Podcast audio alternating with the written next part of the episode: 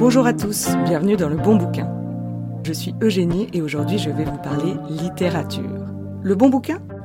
C'est le podcast qui vous redonne le goût des livres à travers des chroniques littéraires, des anecdotes sur le monde de la littérature, des conseils pratiques pour réintégrer la lecture dans votre quotidien.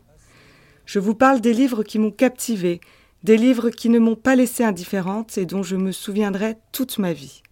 Je vous pousse les portes de ma bibliothèque, peuplée de classiques et de romans contemporains, de gros pavés ou de petits livres de rien du tout. Vous êtes prêts? C'est parti. Aujourd'hui, c'est un épisode un peu spécial car je ne suis pas solo à jacasser, mais j'ai bel et bien un invité. Oui, j'ai réalisé ma première interview. J'ai demandé à Alexandre Duval-Stala, président fondateur de l'association Lire pour en sortir, écrivain, avocat et plein d'autres choses, de répondre à mes questions. J'espère que cet épisode vous plaira. Bonjour euh, Alexandre. Bonjour Jenny. Merci beaucoup d'avoir euh, répondu présent à mon invitation à ce podcast. Avec plaisir. Tu possèdes plusieurs euh, casquettes dans ta vie professionnelle. Tu es d'abord avocat, auteur de biographies croisées de personnages historiques et tu es également président fondateur de l'association Lire pour en sortir qui fait de la réinsertion euh, par la lecture de personnes détenues. Est-ce que tu peux me dire comment t'es venue cette idée euh, géniale de, de, fonder cette association et aussi m'expliquer un peu les tenants et les aboutissants de ces missions?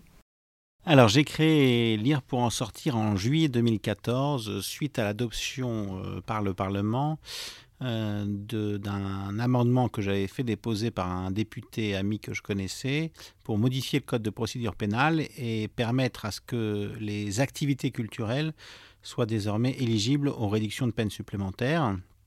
Et ça venait en fait d'une émission de radio que j'avais entendu qui euh, parlait d'une euh, expérience au Brésil dans une prison de longue peine euh, où pour tout livre lu on avait quatre jours de remise de peine. Et donc je me suis dit que dans notre pays un tant soit peu littéraire, on pourrait peut-être mettre ça en œuvre. Donc nous avons créé Lire pour en sortir autour de cinq missions. La première, c'est un programme personnalisé de lecture où euh, je souhaitais qu'en fait chaque personne détenue puisse avoir accès à un catalogue de livres, euh, qu'on leur offrirait le livre, qu'il soit accompagné par un bénévole euh, non pas, j'allais dire, dans leur lecture euh, en soi, mais plutôt dans, le chemin de, lecture de ce livre au fur et à mesure des rencontres qui se passent généralement une fois par semaine, et que ça donne bien évidemment euh, lieu à des, des, remises de peine. Euh, nous avons imaginé aussi des rencontres auteurs, des activités culturelles donc collectives en prison, à la fois donc individuelles avec le programme de lecture collective avec ces rencontres auteurs qu'on a développé d'autres choses derrière, avec euh, des concours d'éloquence, euh, des concours d'écriture.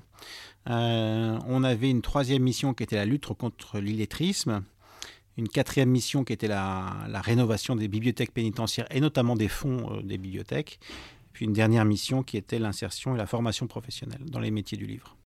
Elle existe depuis quand ton association? J'ai créé Lire pour en sortir en juillet 2014. Nous sommes, euh, nous sommes mis dans, dans un premier lieu qui était, enfin un premier établissement pénitentiaire qui était Chalon en Champagne en juillet 2015.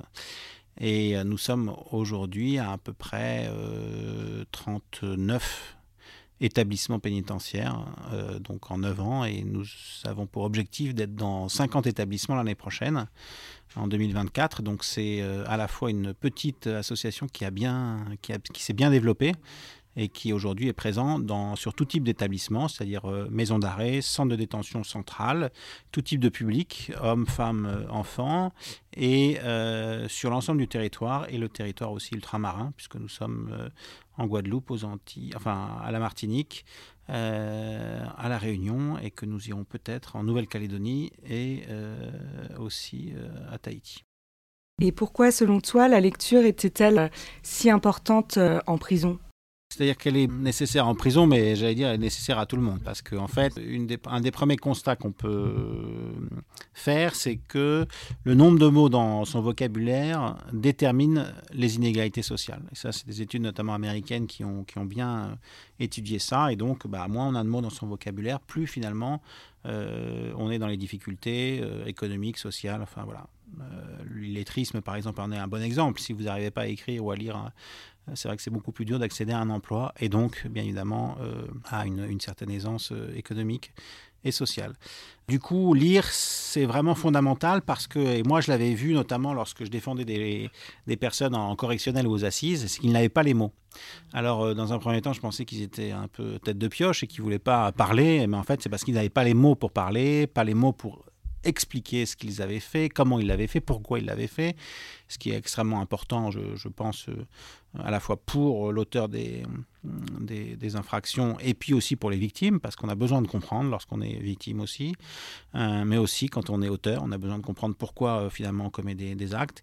Et les mots, en fait, permettent ça, permettent à la fois de comprendre les autres, de comprendre ce qui arrive, et plus on a des mots pour euh, comprendre, bah, plus on comprend.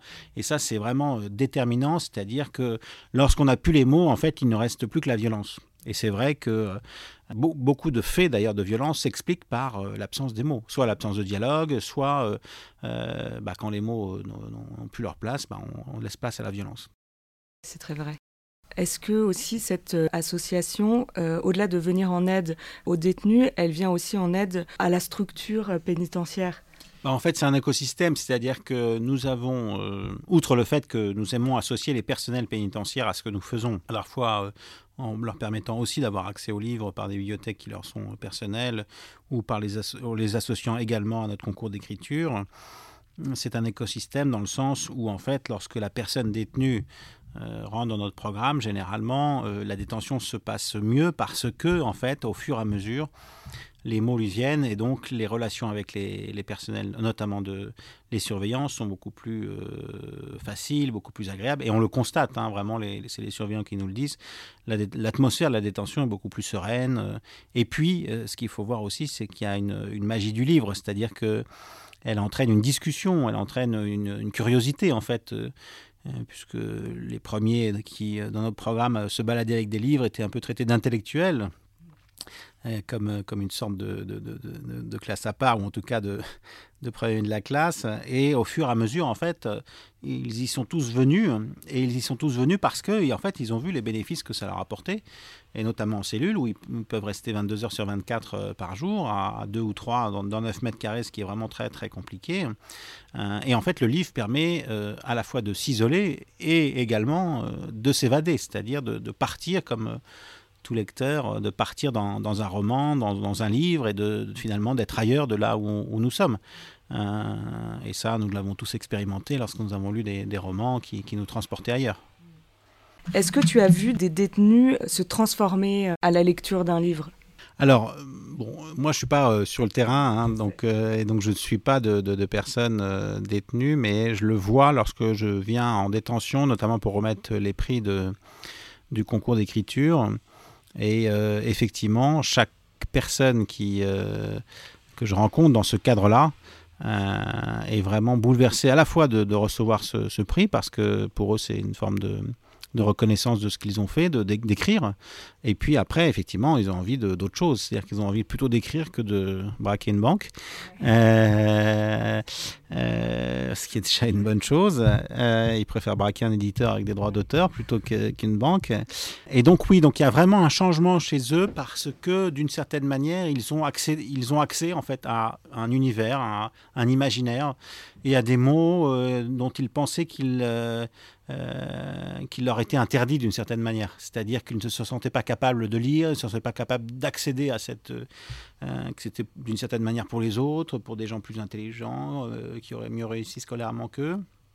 Et donc, ils s'approprient en fait cet univers. Et voilà, alors on n'est pas tous universitaires, on n'est pas tous professeurs de littérature, hein, mais il n'en reste pas moins que chacun en fait peut accéder à, cette, euh, à ces livres et, euh, vraiment voyager avec, que ce soit les romans historiques qu'on connaît, que de, ceux d'Alexandre Dumas ou, d'autres. Euh, mais c'est vrai que c'est un vrai, un vrai voyage. Tu crois au pouvoir de la littérature pour faire grandir euh, tout à chacun, mais surtout pour faire grandir les détenus et les réinsérer. Euh, D'aucuns diraient que c'est un peu utopique. toi, t'en penses quoi? Bah, je pense qu'au contraire, c'est très réaliste.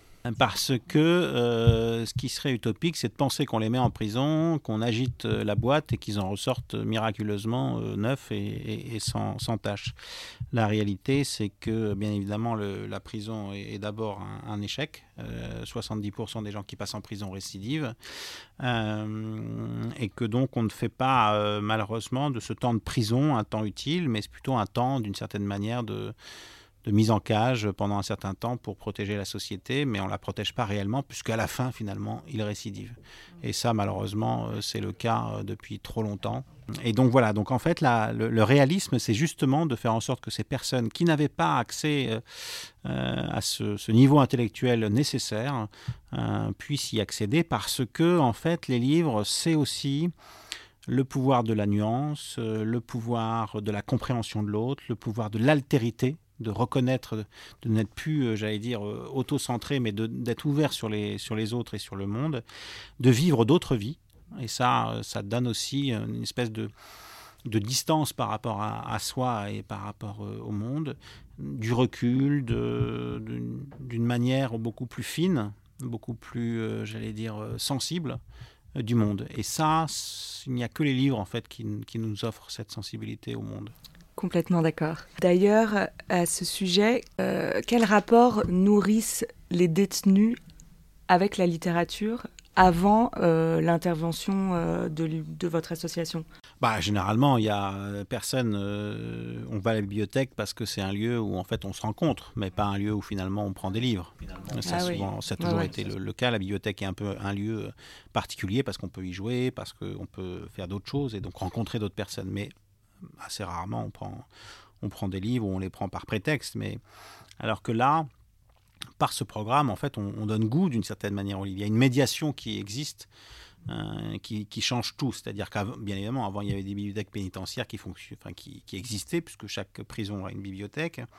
Mais il manquait en fait ce trait d'union entre le livre dans les rayonnages et puis le lecteur. Et euh, grâce à nos bénévoles, nos formidables bénévoles, il y en a plus de 300 aujourd'hui à, travers toute la, toute la France, euh, eh bien justement il y a cette médiation, c'est-à-dire ce premier pas face à un objet qui est quand même euh, un objet qu'ils ressentent comme assimilé un peu à l'école, à un effort qui les a pas forcément très, très séduits. Et donc, cette personne va justement les amener à ces livres. Et donc après, ils deviennent presque, euh, oui, boulimiques de lecture. C'est-à-dire que s'ils ont commencé à lire Camus, ils veulent lire tout Camus.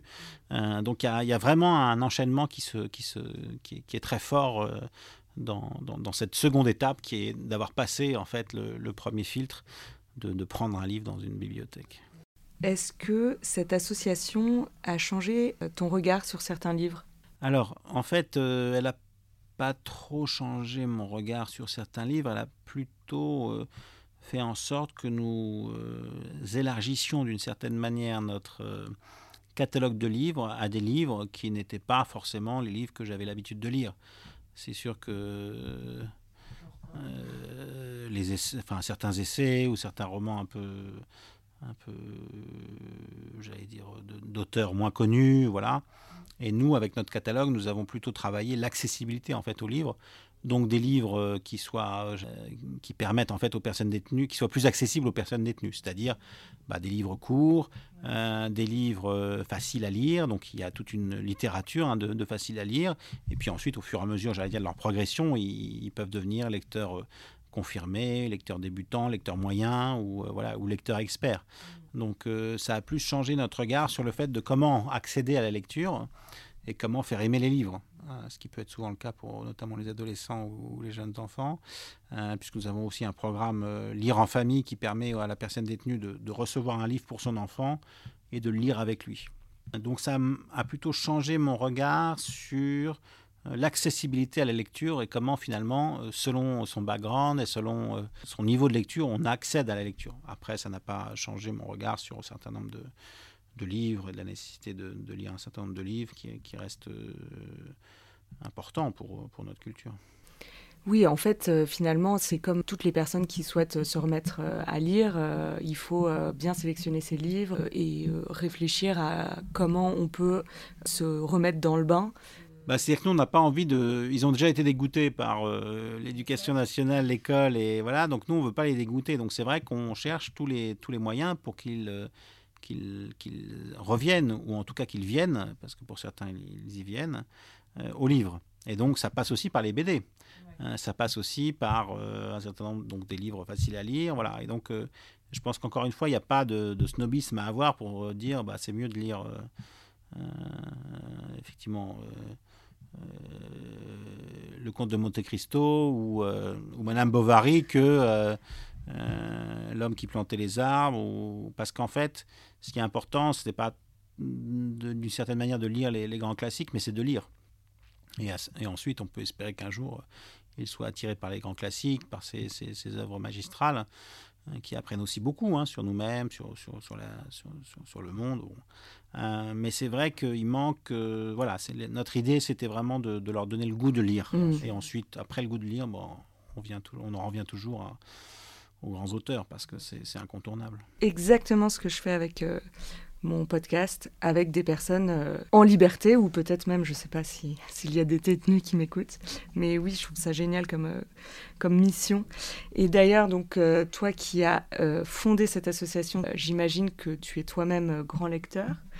Et j'aurais voulu savoir quel petit lecteur étais-tu enfant? Alors moi, je suis un effectivement un lecteur euh, qui, a, qui est tombé dans, un peu comme, euh, comme Obélix dans la marmite assez tôt. Et donc, euh, j'ai vraiment eu le goût de, lire très très tôt. Et j'ai commencé, comme souvent d'ailleurs, par la bibliothèque rose, par les oui-oui. Ah. et je, d'ailleurs, je, je, me chronométrais pour savoir à quelle vitesse la plus rapide je pouvais lire un oui-oui. Ça, c'est mais voilà. Puis ensuite, je suis passé à la bibliothèque verte, euh, les Lancelot, les, les, clubs des cinq, les, les cinq compagnons, tous ces livres qui m'ont enchanté. Et puis petit à petit, bah voilà, au fur et à mesure, j'allais dire des, années, des progressions, bah, j'ai lu les grands classiques, euh, que ce soit Stendhal, Zola, euh, Balzac, puis les auteurs plus contemporains du XXe siècle. et puis ensuite, j'ai eu mes, j'allais dire mes, mes passions en fonction d'auteurs, et donc je suis allé, je suis allé beaucoup plus loin. Euh, par exemple Stendhal que, que j'aime beaucoup, qui est magnifique. Euh, j'ai lu beaucoup, beaucoup de Stendhal. Euh, alors j'aime j'aime dire que j'ai lu tout Radiguet, ah, mais parce qu'en fait il n'y a que deux livres. Ah oui. J'en ai qu'un en tête, Le Diable au corps. Le Diable au corps et le bal du comte d'Orgel. Ah. Et donc, comme il est mort trop tôt pour continuer sa carrière littéraire, on peut dire qu'on a eu, j'ai lu les œuvres complètes.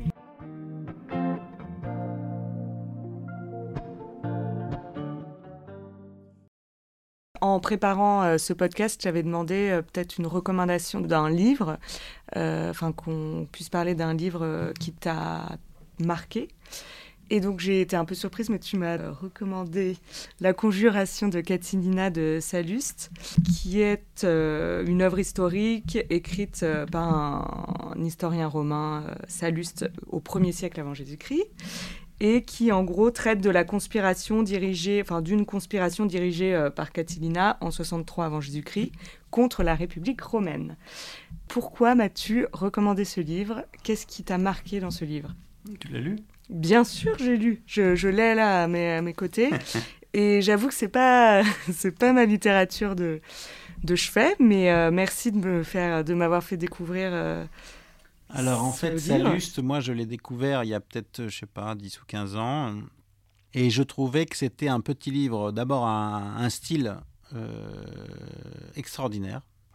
Euh, alors, moi j'ai pas, j'ai fait quelques années de latin, mais pas trop d'années de latin. Mais quand on voit le, texte en latin, on voit combien il est extrêmement euh, vif, rapide, clair. Et bon, après, ça dépend des traductions, mais il se généralement, il se retrouve dans les traductions. ah ouais, ça, j'allais dire. Tu l'as lu en latin, quoi. Non, non, non. Je, en fait, j'ai vu les deux. Donc, ah, ok, tu as comparé. En fait, j'ai lu plusieurs versions parce que j'ai comparé plusieurs versions. Ok. Puisque celle que je préfère, elle est en Pléiade, et donc c'est difficile de, recommander une Pléiade pour, euh, pour ce livre. Mhm. Euh, donc j'ai regardé d'autres d'autres d'autres versions, mais c'est vrai qu'en regardant la version en latin, euh, elle, est, elle, elle, montre bien ce style extrêmement direct, extrêmement extrêmement beau en fait. Bon, ça c'est pour le côté, j'allais dire stylistique, prof de. Ouais, ah oui. prof de littérature, mais ensuite, c'est aussi en fait une, un magnifique livre sur la politique. Parce que je trouve que tout y est dedans et, décrit en fait tous les mécanismes politiques hein, et montre comment euh, euh, les uns et les autres sont manipulés, instrumentalisés euh, et que finalement souvent le peuple est un peu le dupe de tout ça. Entre d'un côté j'allais dire les, dirigeants ensuite une sorte d'aristocratie politique c'est-à-dire à l'époque le Sénat romain et puis ceux qui instrumentalisent la, la plèbe ou la foule, euh, et c'est effectivement Catilina. Et donc se retrouve dans, ce livre et dans des phrases euh, magnifiques, plein de leçons politiques.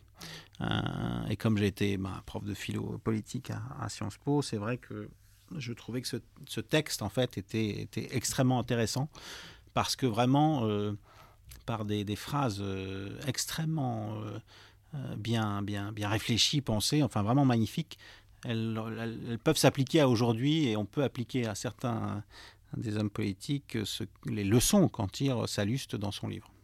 Mais je suis complètement d'accord et c'est ce qui m'a euh, vraiment euh, intéressé, c'est que aujourd'hui c'est la même chose alors que c'est quand même un, ouvrage du premier siècle avant Jésus-Christ. Donc euh, c'est très intéressant sur ce plan-là. En fait, on se rend compte qu'il y a des choses qui ne, qui ne changent jamais, comme l'amour. Et je pense que c'est pareil pour la politique. Oui, c'est ça qui est très intéressant, c'est qu'effectivement, euh, euh, la politique, euh, c'est toujours plus ou moins la même chose. Alors après, il y a des grands penseurs. Hein. Il y a Machiavel qui est extrêmement important, un autre penseur comme Michel Foucault aussi, qui est très important sur la question du, pouvoir. Mais je trouve qu'à travers la conjuration de Catilina, c'est en roman en fait des leçons philosophiques de philosophie politique qui sont qui sont exprimées. voilà. Mais euh, ça, c'était un premier roman. Il y a plein d'autres romans. Je ne lis pas que des romans politiques. Et il y a plein d'autres romans, en fait, qui sont, qui sont passionnants. Euh, je parlais de Stendhal tout, tout à l'heure. Lucien Leven est aussi un magnifique livre. Un livre à la fois d'amour, à la fois un livre d'ambition. le Père Goriot, c'est aussi magnifique comme euh, de, Balzac. C'est magnifique aussi comme histoire, hein, de ce, père qui se dévoue pour ses filles qui ont honte de leur père parce qu'elles sont dans le beau monde. Euh, donc voilà, donc c'est vrai que la littérature nous offre euh, toujours des, joies et même euh, des, de nouveaux livres écrits par, des, par nos contemporains nous offrent aussi des, joies magnifiques et avec des découvertes d'auteurs de, qui, qui, nous entraînent en fait, qui nous emportent. Je suis désolée, je ne savais pas que tu avais une autre casquette qui était de prof de philo politique. Bref, catastrophique, j'ai pas fait euh, bien mon boulot. Mais bon, euh, dernière question. Tu m'as déjà donné plein d'idées de, livres pour essayer de se remettre à lire. Euh, quel est toi ton dernier coup de cœur littéraire? Alors, je préside aussi le prix André Malraux. Ah, d'accord. Bah, et nous avions décerné, qui est donc un prix qui est sur une fiction engagée et puis un prix sur un essai sur l'art. Euh, et nous avons donné une mention spéciale à, Salman Rushdie euh, pour son dernier livre. Mais donc La fiction engagée, c'est euh, un livre qui s'appelle Tasmania de Paolo Giordano qui est un très très beau livre. Et puis Picasso tout contre Cocteau de Claude Arnaud chez Grasset, qui est aussi un livre qui raconte cette histoire particulière de, Picasso et de, Cocteau. C'est un peu comme tes biographies euh, croisées. Alors c'est plus l'histoire d'une relation parce que les biographies croisées, elles, euh, elles partent, c'est vrai, des vraies biographies qui partent, euh, j'allais dire, de la naissance jusqu'à la mort, même si le premier chapitre est toujours le, chapitre un peu clé de, la relation entre les, deux personnages. Et là, c'est plus une, histoire de leur relation qu'une biographie de l'un et de l'autre au prisme de leur, de leur amitié ou de leur parfois difficulté. Euh, donc je recommanderais ces, deux livres, mais euh, voilà, il y a plein de, plein de choses. Moi, je lis beaucoup, euh, beaucoup d'essais aussi. Il y a un livre qui vient d'Imre Kertész qui vient de sortir, Le Spectateur, qui est son journal. Imre Kertész était un juif hongrois qui a été dans les camps et qui a une littérature, enfin plusieurs livres publiés chez Actes Sud, qui est, qui est vraiment magnifique, qui est un auteur splendide. Je suis en train de lire aussi le, le journal de Sandor Marai, qui est un autre auteur euh, hongrois qui est aussi euh, extraordinaire. Bref, là, je pourrais parler euh, des heures et des heures de, toutes, ces, de toutes ces œuvres. c'est magnifique. Quoi. Était plus essai que roman ou ça dépend des jours ou des époques En fait, j'aime tous les livres. Je peux avoir un livre sur les jardins que j'aime bien. J'aime cette belle histoire d'amour, par exemple, Les cerfs volants de, de Romain Gary, qui est, qui est vraiment magnifique. Qui est son, dernier livre, d'ailleurs, son dernier roman.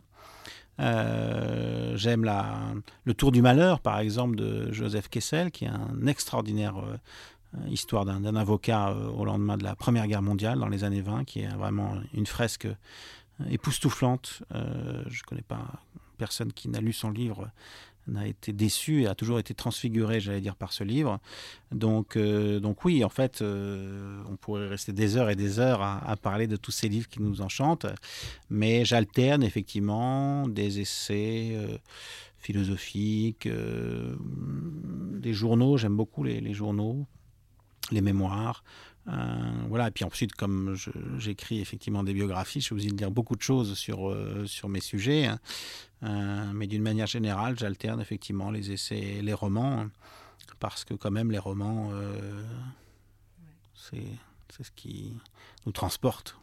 Bah écoute, merci beaucoup Alexandre euh, de m'avoir consacré tout ce temps et d'avoir répondu à mes questions et à bientôt. À très bientôt.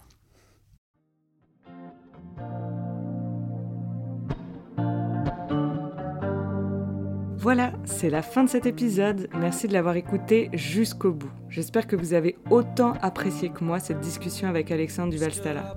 Toutes ces recommandations de lecture sont en lien de cet épisode. N'hésitez pas à me mettre euh, des étoiles sur votre plateforme d'écoute préférée et à me retrouver sur mon compte Instagram eugénie.devrogile. Je suis toujours ravie d'échanger littérature avec vous. À dans deux semaines et d'ici là, bonne lecture.